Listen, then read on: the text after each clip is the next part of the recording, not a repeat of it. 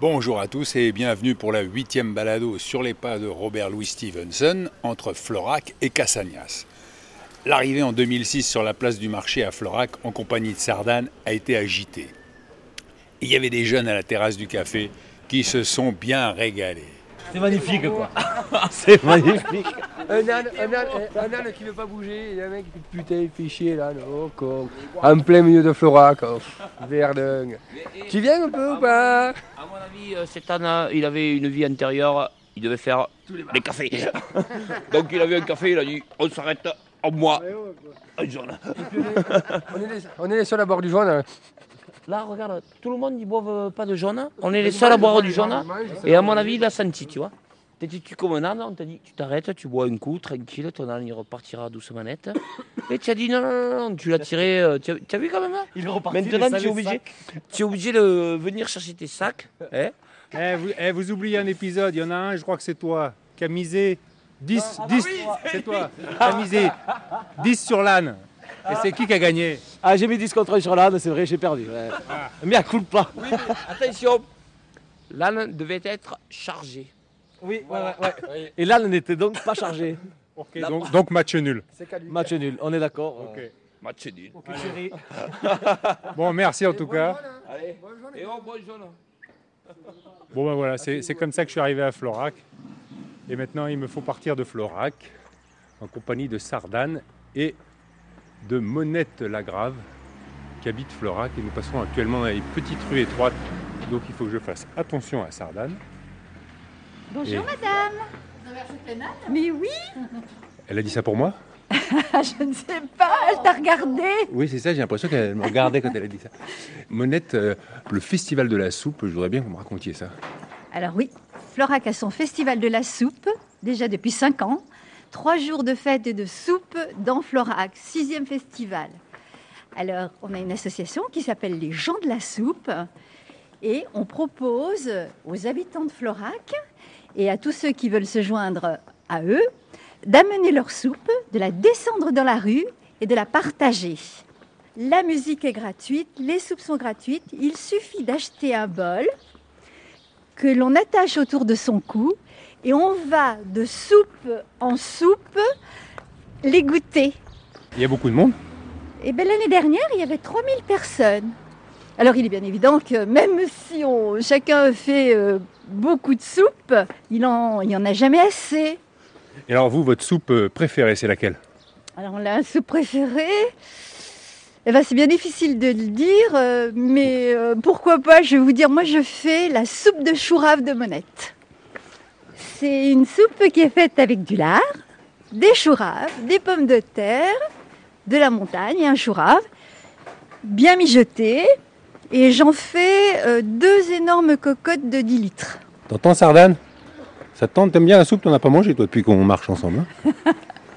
Bon bah je vous laisse, je crois que vous êtes arrivé à votre école. Là vous allez faire, euh, qu'est-ce que vous allez faire dans l'école là? Alors on va faire une animation avec des enfants. On a une association qui s'appelle Caméléon et on fait du livre-objet et des carnets. Et là on va faire un carnet de voyage, justement, puisque cette année euh, le Parc des Cévennes a une- un festival qui est axé sur le chemin et le cheminement.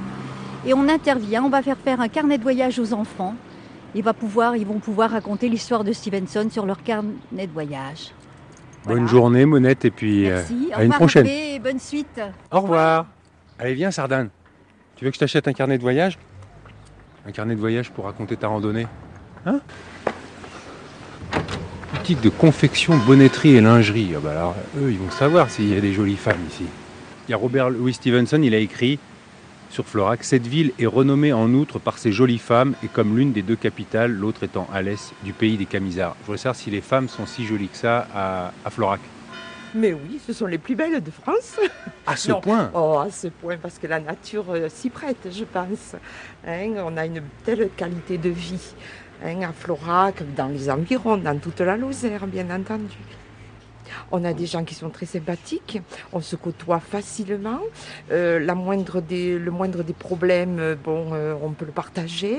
hein, euh, tout le monde se connaît.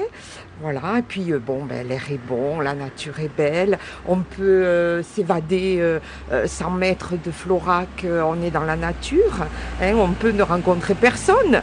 hein, donc, s'isoler carrément. Et venez, venez voir devant votre vitrine. Je voudrais que vous me.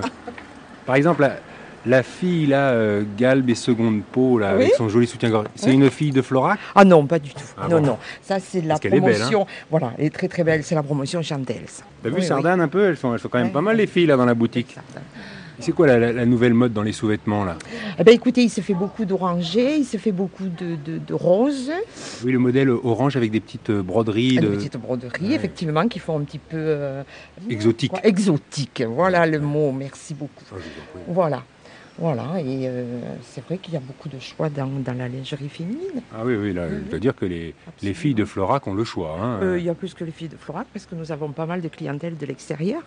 Hein? les, ah les- les oui. gens viennent de loin pour Ah venir oui, chez vous. Oui, ils viennent de loin, les touristes qui ont des maisons secondaires et puis les touristes qui, euh, euh, qui passent dans Florac, qui sont attirés bon, par la lingerie. Vous fabriquez vous-même certains Ah non, modèles? pas du tout. Alors Sardane, Absolument t'as vu? T'as fait ton choix là dans la boutique de madame. Madame Bognol? Hein? Mignonne. Elle est mignonne, ouais, elle est mignonne. ouais. Je sais pas quoi lui acheter comme sous-vêtements. Hein? Tu voudrais des sous-vêtements de quelle Hein? couleur toi? Hein? Ah, t'es mignon. Oh, t'es belle. T'es la plus belle. mignon. À mon avis, t'es la plus belle de, de Florac. Mais bon. Bon, bah écoutez, je vous remercie beaucoup et euh, je- je- j'envie les, les, les- les- hommes de Florac de voir leurs Ah femmes ben dans des voilà. aussi beaux Ben vêtements. voilà, ben si vous avez une dame, vous pouvez offrir. D'accord. Merci, Merci à vous, monsieur. madame. C'est gentil. Allez. Et puis Et bonne puis, journée. Mais vous de même. Allez. Merci. Au revoir, Sardane. Viens, Sardane. Allez, viens. Ah, de- Allez, viens.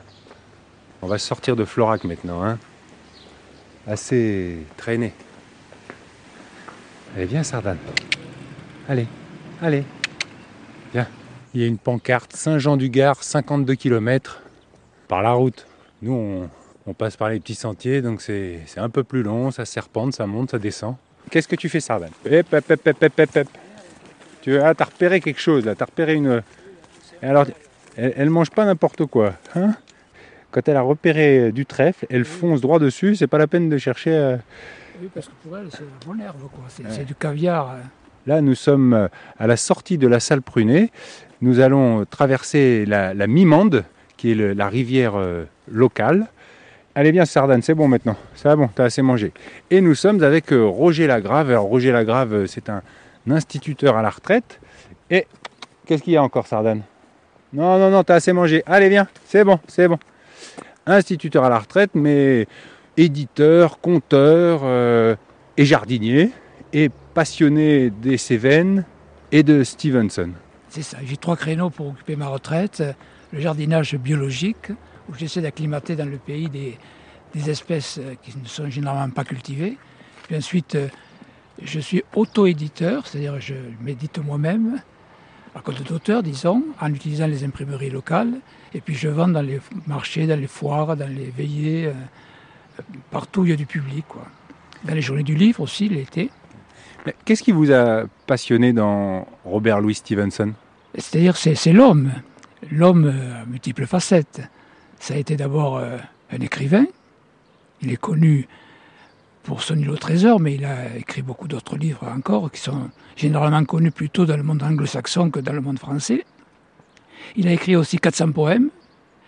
Euh, c'est un aventurier. Il a traversé les- l'Amérique, il a vé- vécu en Californie, puis il a cinglé à travers le Pacifique pour rejoindre les, les îles Saint-Louis, Salomé, et puis finir ses jours à, à, à Samoa. Malgré sa maladie, il a été malade de sa naissance jusqu'à sa mort, on peut dire, Malade des poumons, hein malade des poumons, de la poitrine, oui, comme on disait à cette époque. Et malgré cette maladie, qu'il a affaibli tout le long de sa vie, il a réalisé ses deux rêves, quoi, devenir écrivain et devenir euh, vagabond à travers le monde, aventurier. Et c'est en cela qu'il est intéressant pour à connaître. Alors, l'histoire dit que Robert Louis Stevenson, il a voulu traverser les Cévennes pour s'intéresser aux camisards, parce que les camisards l'intéressaient plutôt, et pour, pour voir un petit peu sur le terrain. Comme journaliste. Voilà, c'est ça. Voir un petit peu la réalité. ça. Et puis aussi, on dit, pour euh, oublier une histoire d'amour euh, contrariée avec euh, Fanny Osborne, une américaine euh, mariée, mère de deux enfants. Oui, effectivement, le mariage semblait impossible, l'amour était contrarié, et c'est pour oublier cet amour contrarié que Stevenson a décidé d'aller vagabonder dans un pays sauvage. Alors d'abord, il avait décidé d'aller en Bretagne. On lui avait indiqué qu'en Bretagne, effectivement, il y avait là un pays peu connu, Mais quand il a su que Gauguin et puis d'autres peintres étaient, avaient, à l'école de Pont-Aven, il a pensé que la Bretagne n'était pas aussi sauvage qu'on lui avait décrite. Et il a choisi les Cévennes, d'autant plus qu'il était, était attiré effectivement par deux sujets qu'il jugeait très journalistiques à cette époque, la bête du Gévaudan, qui d'ailleurs l'est toujours journalistique, et la guerre des Camisards. Tu te rends compte, Sardane, au lieu de marcher dans les Cévennes, on aurait presque pu marcher en Bretagne si, si par hasard il était allé au bout de son idée, euh, Robert Louis Stevenson. Qu'est-ce que vous avez comme point commun, vous pensez, avec, euh, avec Stevenson, vous, euh, Roger Lagrave? De mon côté, j'étais une sorte de vagabond, puisque j'étais instituteur en Kabylie, puis au Sahara, puis au Cameroun, puis au Sénégal, puis dans la banlieue parisienne, pour revenir à Florac. Donc, euh, j'ai pas fait l'itinéraire de Stevenson, mais moi aussi, j'ai vagabondé. Puis, je suis très intéressé par le vagabondage à pied. Eh bien, Sardane. Et alors, justement, parlez-moi de votre, votre plaisir de la marche. Par la marche, on est dans la nature, directement dans la nature, auprès des plantes et des animaux qui vivent, auprès des hommes qui habitent et qui ont leurs problèmes. C'est très bon pour la santé et c'est pas cher. Ça permet le contact avec ceux qui vous accompagnent durant la randonnée. Pendant des journées entières, on marche ensemble, on mange les mêmes repas, on couche les uns à côté des autres. Et justement, à propos, on couche les uns à côté des autres. Ça vous gêne pas les ronflements dans les gîtes Si. pénible. Hein? Quelquefois, oui, effectivement. Ah, cette nuit là à Florac, là, il y avait des randonneurs, ça ronflait. Heureusement, on est très fatigué, donc on finit par oublier, mais Oui, ça, il faut mettre des boules qui si possible. Ou- alors euh, coucher en plein air, quoi, comme, euh, comme Stevenson À la sur belle le Mont étoile. Lozère, à la Belle Étoile, oui. Euh, Quand, quand Stevenson est venu en Cévennes, il avait plusieurs motivations, notamment le, le dépit amoureux après sa rencontre avec Fanny. Il voulait recueillir des informations pour écrire des articles sur la bête du Gévaudan et les Camisards, mais il voulait aussi faire un peu le point sur sa situation religieuse. Sa famille euh, était très religieuse, puisque sa mère était fille d'un pasteur protestant presbytérien, son père l'était également. Au, contact des artistes très libérés, très indépendants qu'il avait rencontrés à Barbizon, il avait conçu que la religion qu'il avait connue n'était peut-être pas celle des temps modernes. Et alors il voulait randonner avec son âne pour euh, essayer de faire une mise au point au point de vue religieux. Et finalement, il en, a conçu une sorte de philosophie ou même de religion, on pourrait dire, qu'il a appelé lui-même le bohémianisme. Il disait qu'il pensait que l'une des vocations de l'homme était de vagabonder de, dans, dans la création de Dieu pour entrer en contact avec Dieu. Il pensait que les bohémiens, qui vont de village en village dans leur roulotte, dans leur caravane, obéissaient à, à la loi de Dieu, quoi, en allant de par le monde à la connaissance de la création. Donc, donc, il, y a plusieurs, il y a plusieurs motivations, la motivation physique, la motivation culturelle, la motivation religieuse. Ce sont les trois dimensions, me semble-t-il, de la randonnée quand on la pratique euh, assez abondamment, quand on en fait un art de vivre. Eh Viens, Sardane. Et alors, ce qui est quand même étonnant dans le parcours. Viens, Sardane. Et qu'est-ce qu'il y a là? Allez, viens. Viens, on marche un peu là. Fraîche. Eh oui, il y a la bonne herbe par ici, bien grasse. Oui, ce qui est étonnant dans son parcours à Stevenson, c'est que il est passé par euh, l'abbaye Notre-Dame-des-Neiges et, et il est resté, euh, on dit trois jours, c'est un peu inexact. Il est arrivé un jour, il a couché, il a passé la journée et puis il est reparti le lendemain, quoi. Oui, il avait fait un séjour, euh, un séjour de repos quand même. Il avait déjà marché plusieurs jours.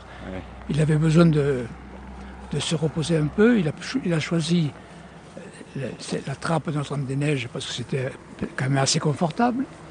Mais les moines qui ont essayé de le convertir en le considérant comme hérétique n'ont pas- pas- ne sont pas arrivés à bout de son protestantisme. Il est quand même resté protestant et, et- et il ne s'est pas converti au catholicisme. Euh, Vous-même, Roger Lagrave, vous êtes protestant? C'est-à-dire que mon père était protestant, ma mère était catholique, j'ai été élevé dans la région catholique. Ensuite, comme instituteur, je suis allé faire des séjours euh, chez les musulmans, en Algérie et au Sahara, et puis chez les animistes, dans la savane du Cameroun, de sorte que euh, je suis... Vous êtes bohémien comme euh, Stevenson, quoi. Et oui, je, je pense qu'il faut essayer de contacter le maximum de, de conceptions humaines et puis de, de faire la sienne à la, à la fin. Quoi. Alors là, actuellement, on- le, le- le chemin grimpe légèrement au milieu de, de pâturages magnifiques, euh, ce qui fait que Sardane n'arrête pas de donner des coups de tête à droite ou à gauche pour, pour se servir. Et euh, la circulation qu'on entend au loin, c'est la, nationale 106 qui va de Florac à, Alès. Au loin, on aperçoit des forêts de feuillus. Ce sont déjà les, les châtaigneraies dont, dont, parlait euh, Robert Louis Stevenson, Roger Lagrave C'est ça. Il faut savoir que le châtaignier pousse uniquement sur le schiste. Donc il y a des châtaigniers très, très verts. En haut, le schiste est recouvert par du calcaire et plus de châtaigniers, mais des pins et des sapins. Voilà. Il y a une différence de géologie et une différence de botanique. Euh, qu'est-ce qu'il y a Bien Sardane. Qu'est-ce qui a le plus changé dans le pays entre ce qu'a vécu Robert Louis Stevenson quand il est passé par ici et, et ce que vous vivez aujourd'hui? La mentalité est toujours à peu près la même, vu que la géographie n'a pas changé, les ressources agricoles sont toujours les mêmes. Mais ce qui a changé quand même, c'est l'arrivée de ce qu'on appelle les néo-cévénols. Ça a été un mouvement très important dans la région après, après les événements de 68. Beaucoup de gens sont venus en pensant que les Cévennes, pays libres et sauvages, allaient répondre à leur attente de nature, de liberté, d'indépendance, et qu'ils allaient pouvoir vivre en mangeant des escargots, des champignons et des châtaignes. Mais ils se sont vite aperçus que la nature n'était pas aussi généreuse qu'ils l'avaient pensé sur les boulevards parisiens.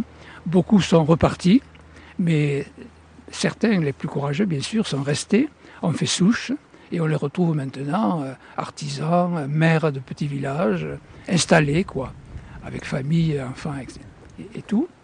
Alors on a vu naître un tas de pays de profession, comme par exemple éleveurs d'escargots, éleveurs d'autruches, de, éleveurs de lamas, ou bien alors euh, exploitants de châtaigniers. Pendant longtemps, les châtaigniers ont été très exploités, c'était la nourriture de base, mais après la guerre de 14-18, les châtaignes ont été délaissées, soi-disant qu'elles faisaient péter. Et alors on a abandonné l'usage de la châtaigne, les châtaigniers ont continué à vivre, mais souvent en crevant, crevant de maladies. Et puis ensuite, des gens sont venus en disant, mais ces châtaigniers, ils donnent la châtaigne, on peut revaloriser la châtaigne, la confiture, euh, la farine de châtaigne, etc. Et à Florac, par exemple, on voit un pâtissier qui vit en conditionnant la farine de châtaigne. Quoi.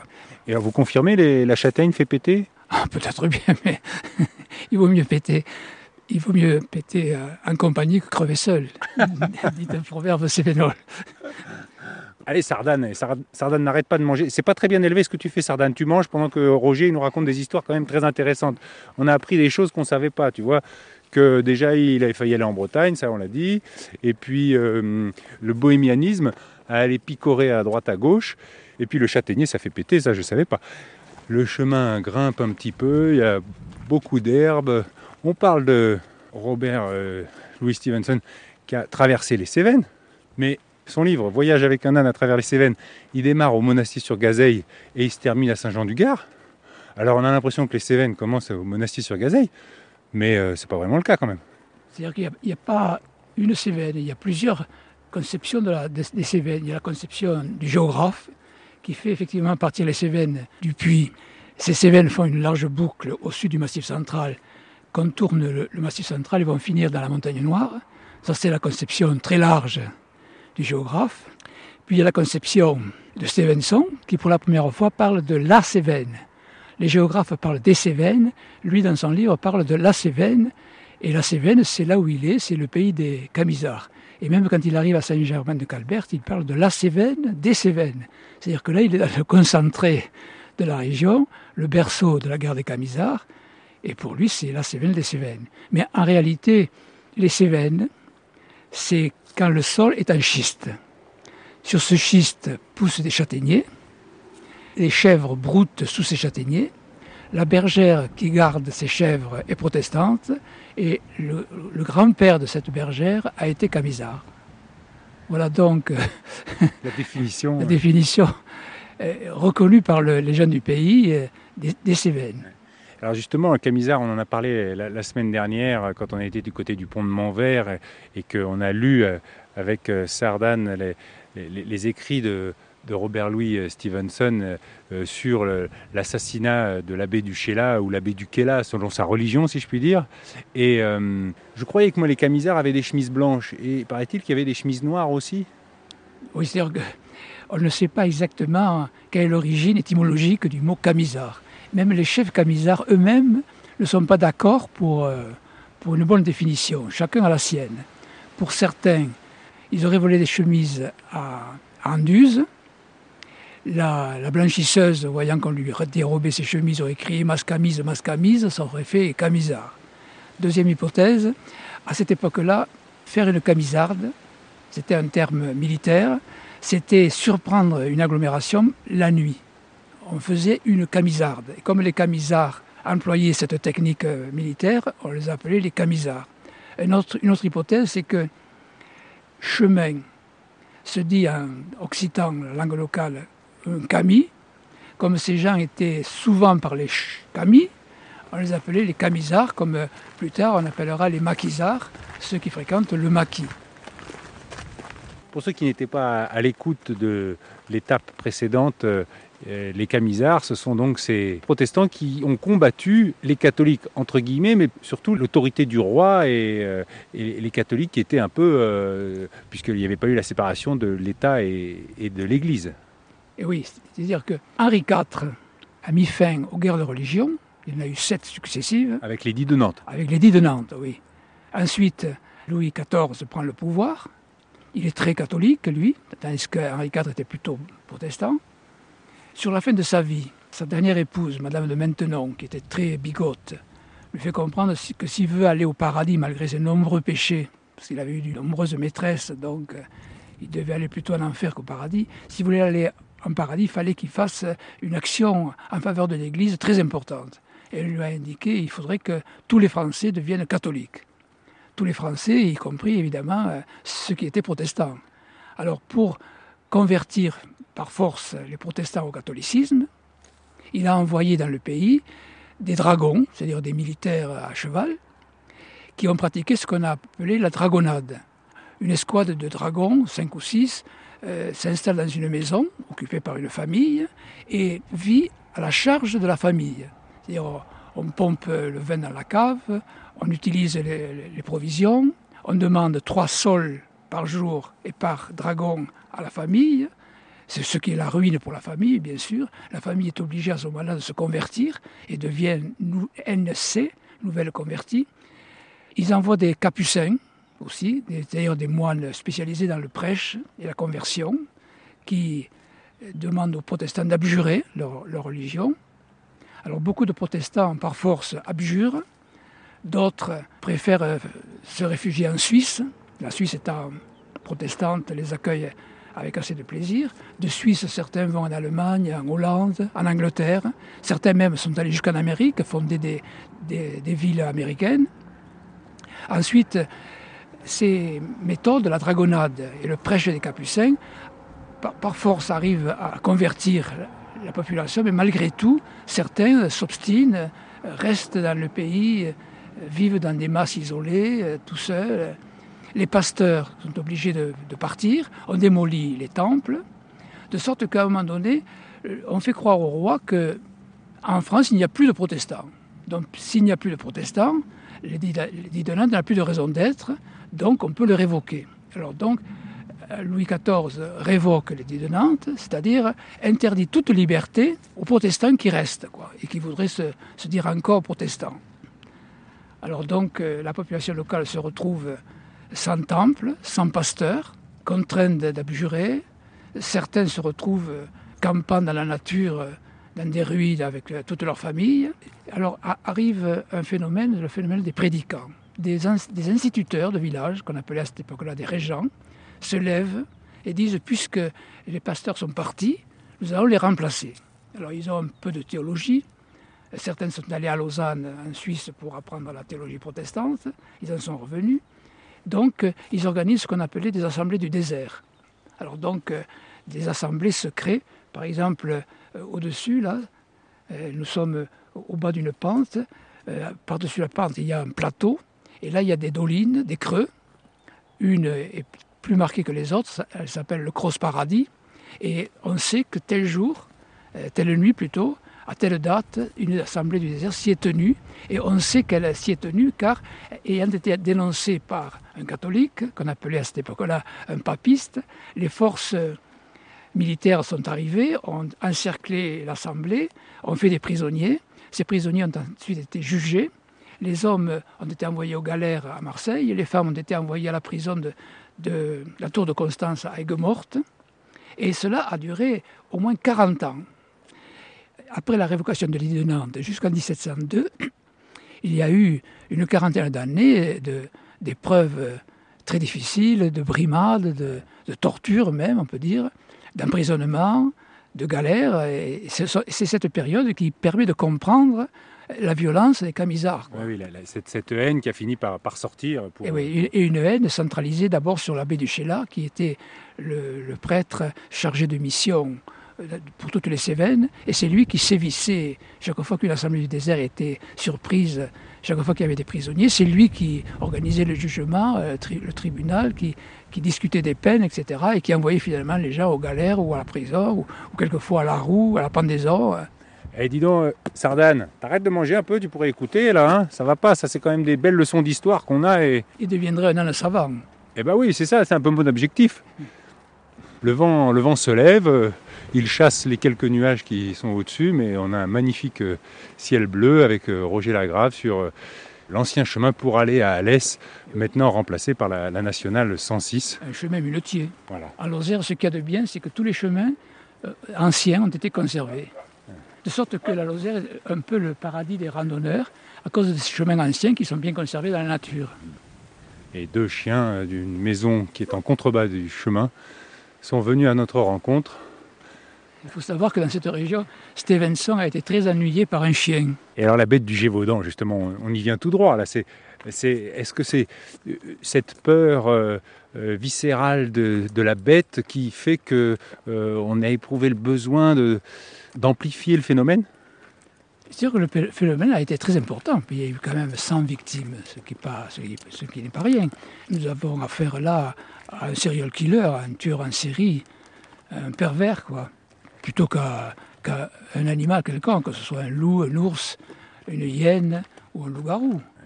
Les gens ont dit que c'était une bête, dans le sens de la légende, la belle et la bête. La bête, c'est un prince charmant, comme ils sont tous, mais dans la peau d'une bête, avec euh, poils, griffes, etc. C'était à la fois une bête et un homme. Mais on n'a jamais retrouvé son corps. On n'a jamais retrouvé son corps, mais je pense que si on le voulait, on pourrait retrouver son cadavre. Si on le voulait. Ah oui. Nous sommes toujours en compagnie de Roger Lagrave, au milieu des châtaigneraies réputé aussi dans le livre de Stevenson, puisqu'il parle de sa nuit à la belle étoile dans une châtaigneraie où il s'est réveillé euh, entouré de rongeurs, entouré de rats. C'était plutôt des léraux, sorte d'écureuils, ils ont une queue en panache, ils sont très incorrects et ils viennent manger euh, les frites dans votre sac à dos. On peut vous demander votre âge, Roger Lagrave? Ben, J'ai presque honte de le dire et de dire que je suis à la retraite depuis 30 ans, vu que j'ai 83 ans. Et pourquoi vous avez honte de le dire? C'est une fierté, je trouve, d'avoir 83 ans, de, parler, de, nous raconter tout ce que vous nous racontez, et puis d'être là à marcher sur, sur, les, sur les pas de Stevenson. J'aimerais faire la même chose que vous à 83 ans. Oui, ben, j'espère que ça va durer encore quelques années. De quoi vous avez envie maintenant? Oh, Maintenant, j'ai pris ma retraite d'instituteur, j'ai pris ma retraite de randonneur. C'est-à-dire que j'ai beaucoup randonné, mais je randonne plus beaucoup. Je vais prendre ma retraite de compteur bientôt. Et un dernier, je prendrai ma retraite de jardinier. Quoi. Après la retraite de jardinier, ça sera terminé. Et vous n'avez pas un conte à raconter à Sardane? Une histoire d'âne Vous l'avez remarqué, notre pays est toujours en pente. Hein. De ce côté, c'est la pente, de l'autre côté, c'est la pente. C'est partout la pente. Et même les jardins ici sont en pente. Et c'est l'histoire de, touriste et il veut connaître la nature. Alors pour connaître la nature, il se promène euh, autour de son gîte, de son terrain de camping, et ce jour-là, il longe un jardin qui était en pente, comme ils le sont tous. Et au bord de ce jardin, il voit quelque chose qui l'étonne, un gros fruit énorme, orange, tout gonflé de soleil, posé à terre. Ça l'intrigue, et il demande au jardinier qui était pas loin, il dit Pardon monsieur, cette chose-là, qui est à terre, là, qu'est-ce que c'est? Et le jardinier, qui était un peu plaisantin, lui dit Ça monsieur, c'est l'œuf d'une ânesse. Le touriste dit Ma foi, les poules font des œufs, les canards font des œufs, peut-être que dans ce pays, les ânesses font des œufs aussi, quoi. T'entends, Sardane?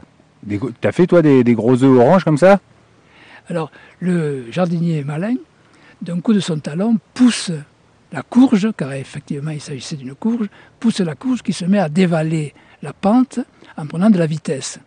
Dans sa course, la courge rencontre un arbre et éclate en mille morceaux. Au pied de l'arbre, un lièvre était en train de faire la sieste. Réveillé par la courge qui éclate sous son nez, le lièvre se réveille en sursaut et prend ses jambes à son cou et s'enfuit à travers la pente en prenant de la vitesse. Et à ce moment-là, le jardinier dit au touriste Regardez, monsieur, monsieur, l'œuf vient d'éclore et l'anon vient de sortir de l'œuf. Regardez, il court, il court à travers la pente. Et effectivement, quand on examine bien la situation, les oreilles d'un lièvre sont assez longues pour pouvoir être celles d'un anon. Et notre touriste est revenu chez lui, dans la région parisienne, en croyant que dans les Cévennes, les ânesses pondaient des œufs.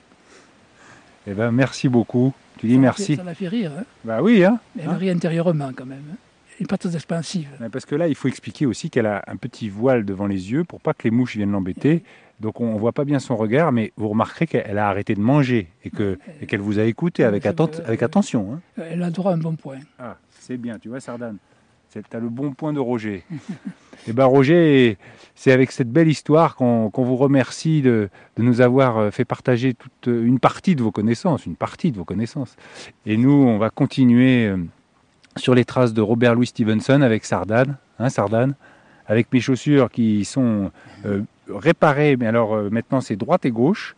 Le fils de Roger m'a mis un, beau scotch orange, ce qui fait que j'ai vraiment euh, un look un peu particulier. Hein. C'est lumineux la nuit, non? Voilà, c'est ça. Vous pouvez circuler la nuit sans danger, quoi. Exactement. J'ai la pointe des pieds fluorescente, donc comme ça, je ne me ferai pas écraser. Hein, Sardane mais bon, c'est les péripéties, les différentes péripéties de, cette, euh, de ce voyage depuis le monastier sur Gazeille jusqu'à Saint-Jean-du-Gard avec Sardane sur les traces de Robert Louis Stevenson.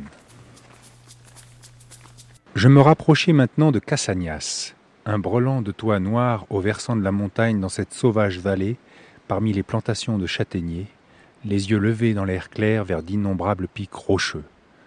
La route qui longe la Mimante est assez récente et les montagnards ne sont pas encore revenus de leur surprise d'avoir vu le premier véhicule arriver à Cassagnas. Bonjour, je suis Sabrina et avec Driss, on, est gérant de l'espace Stevenson à Cassagnas. Voilà, et Sabrina prend euh, la brouette avec euh, ses chaussures compensées. Oui, toujours. Allez, viens ça. Viens Sardane, avance. C'est vrai que c'est pas ce qu'il y a de mieux les chaussures euh, surélevées comme Mais à la base, j'avais pas d'âne aujourd'hui. Ah oui. Et alors, ça fait longtemps que vous, accueillez les gens comme ça? Depuis le 27 janvier ah donc ça de cette année. Hop.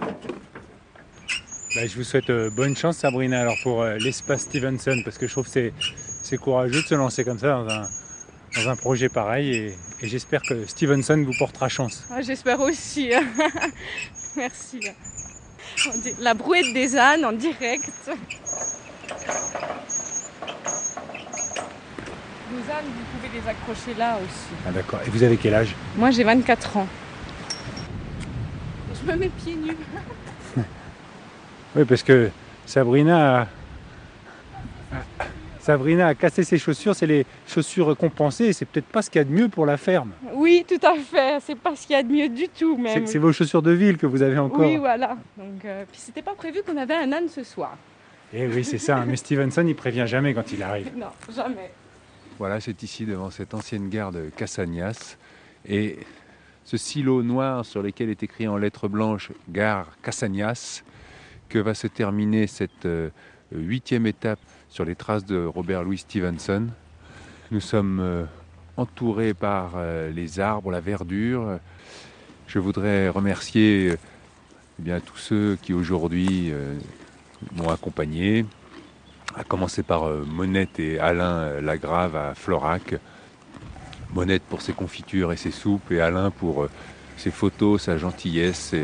C'est lui qui m'a aider à réparer mes chaussures. Sans lui, j'aurais été obligé de faire l'étape en, nu-pied.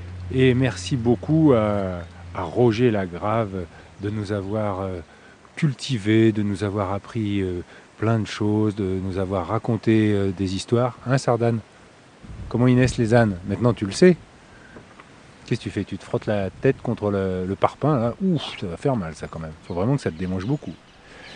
Il faut savoir que Roger Lagrave a écrit un livre, Ils ont marché vers le soleil, dans lequel il fait le parallèle entre Arthur Rimbaud et Robert Louis Stevenson. Et il imagine une rencontre entre les deux écrivains avec cette citation en couverture L'important est de bouger, d'éprouver de plus près les nécessités et les difficultés de la vie, de quitter le lit douillet de la civilisation, de sentir sous ses pieds la route terrestre et les silex tranchants.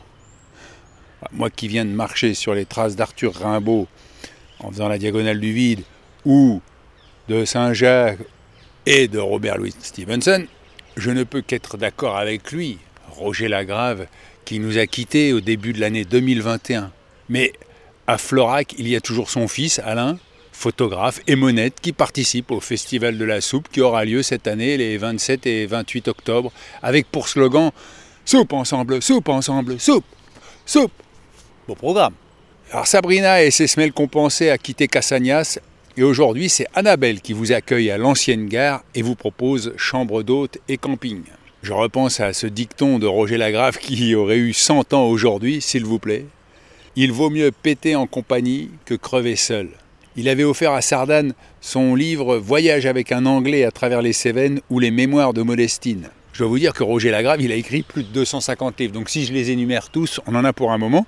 Mais il y a un site aujourd'hui qui s'intitule lesamidesroger.org sur lequel vous pouvez trouver la liste complète de ces ouvrages et en commander certains qui sont encore disponibles. Je vous donne rendez-vous mercredi prochain pour la neuvième étape sur les traces de Robert Louis Stevenson. On se retrouve dès 6 heures. Allez, je compte sur vous. Bonne balado à tous. Ciao